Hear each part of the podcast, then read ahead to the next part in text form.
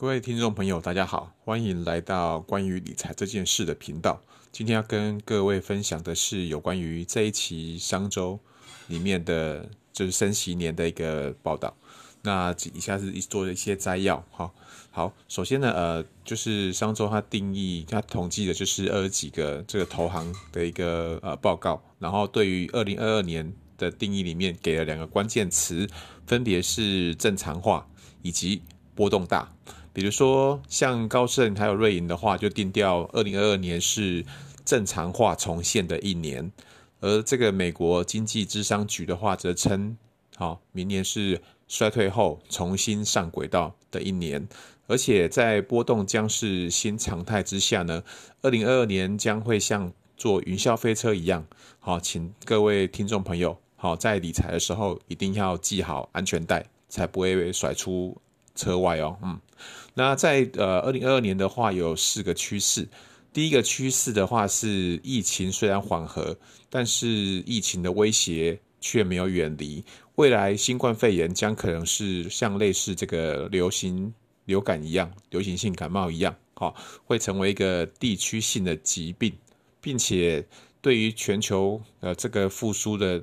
的状况或是说速度来讲的话，将会越来越不平衡。像比如说欧洲那边，德国跟法国也在十二月开始又进入了这个啊、部分区域的封城，而美国虽然啊、拜登总统哈、他说不会进入到这个封封城这个阶段，但是他的经济的话势必也会受到疫情的影响，而会有一个短暂的一个下滑。而在中国那边的话，目前西安也已经封城了，并且。中国大陆对于这个呃对外的交通也开始受到一些的影响，好，所以说这是趋势一。好，那在趋势一部分的话，美国的这个 CDC 疾管局，它预估美国一月份将会遭遇 Omicron、还有 Delta 以及流感的三三面夹击，这是值得我们注意的地方。在趋势二部分的话，则是啊、通膨在二零二二年。啊，会稍微的回稳啊，降低好，但是通膨好回不去了。好，像比如说安联，它就预估在二零二二年，随着碳排放的价价格会上涨，还有目前各个国家因为 ESG，所以在追求绿色经济，好，以及美国、欧洲、中国的通膨率，哈，会从二零二一年开始逐步的上升。然后安联是预估二零二六年的时候会来到最高峰，而另外一个投行 PIMCO 的话，则是认为通膨在二零二二年二月或三月的时候将会见到高点，好，然后之后逐渐的一个下滑。而 PIMCO 它提供给我们就是在通膨的观察指标里面，可以观察房地产价格以及劳动市场劳动参与率。的部分，这两个指数是可以来观察通膨的。而另外在，呃通膨的另外一个影响，有一个影响因子叫做油价。好，对油价的预估，高盛是预估说，在二零二二年，平均每一桶会来到八十五美元，而巴克莱则是预估会来到八十美元。好，这是在趋势二。好，那趋势三的部分的话，则是便宜资金再见。强势美元回归，好，因为通膨的一个居高不下，导致美国联准会它会加速的把呃收水跟升息，好，把过去所释放的流动性的资金逐渐的一个减少，好，从十一月已经开始进行 taper，好，它要收回，同时预估在明年的六月份，好，最快明年六月份也会开始第一次的，在明年第一次的一个升息。那另外，在台湾的朋友们哈，台湾明年也会将进入到这个紧缩的一个阶段，好，看看是啊，是不是在美国升息之后，台湾这边也要开始做第一次的一个升息，好，而在明年的话，高盛他预估说，明年的市场报酬率，好，应该不会像二零二一，不会像二零二一年这样子有这么高的一个报酬，所以说大家在投资理财的时候。对于这个报酬的这个预期，好，不要太高，好，因为明年的市场报酬率将会温和，好，所以不要寄予太高的厚望。好，而在美银预测部分的话，嗯，它对于二零二零年以来，呃，对于每一年下一个注解，像比如说二零二零年，美银说是成成长冲击的一年，而在二零二一年，好，则是通膨冲冲击的一年，而至于明年二零二二年的话，则是利率冲击的一年。因为明年很多国家都要持续的升息，甚至呃也要开始首次的升息，包含美国跟台湾来讲，好，因此对于呃货币部分的话，明年要做好强势美元的准备啊、呃。也许我们目前所看到的美元跟台币的汇率，好二七这样的一个汇率数字，在明年可能就不会再看到了。好，另外一个。最后一个趋势四的部分，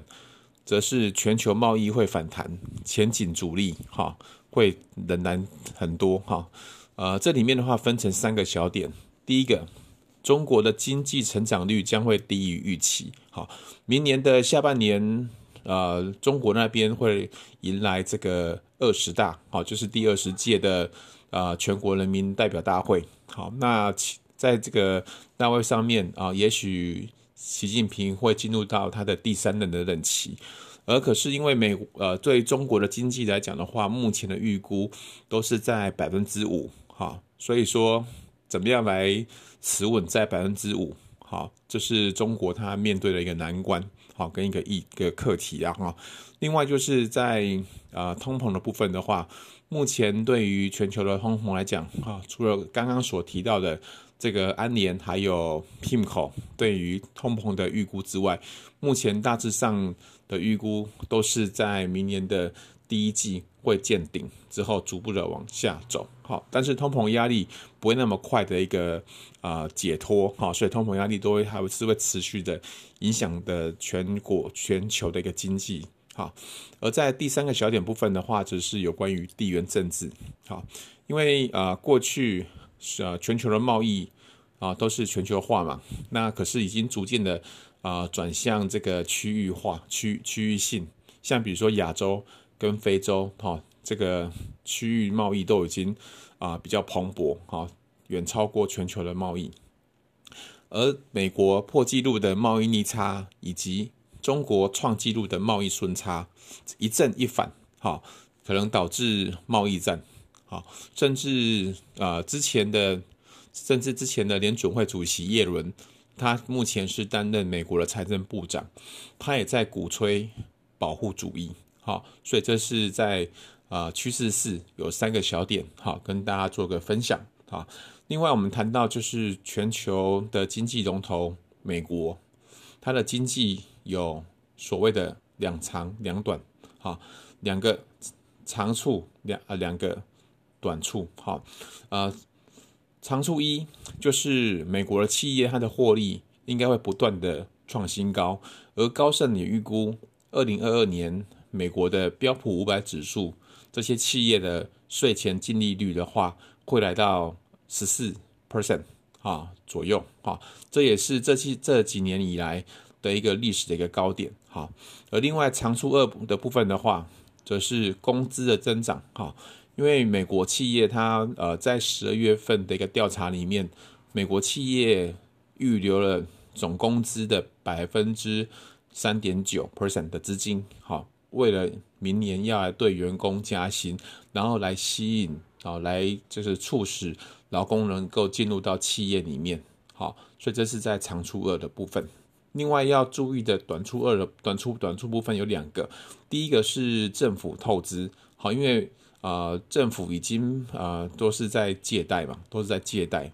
那政府也透支，比如说拜登政府，他这呃在过去几个月通过了很多的基础建设，而这些基础建设都必须要举债来支付、来支应。好，那虽然这个基础建设的这些计划可以改善美国当地的基础基础建设，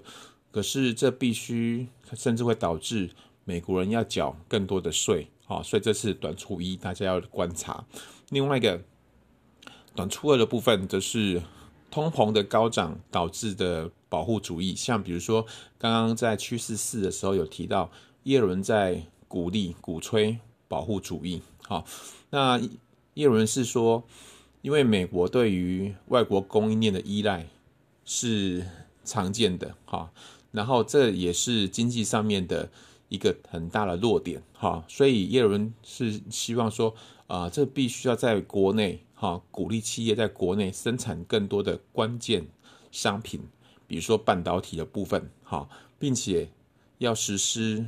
可能很多人会称它是保护主义的一些政策。好，这是叶伦他的一个看法，但是这样这个样的做法，其实目前在呃，不管是哈佛商学院，或是说在商商界来讲的话，叶伦这样的一个做法，是不是能够提升美国企业竞争力，其实还不知道。好，那展望在二零二二年，呃，大家听完了这个呃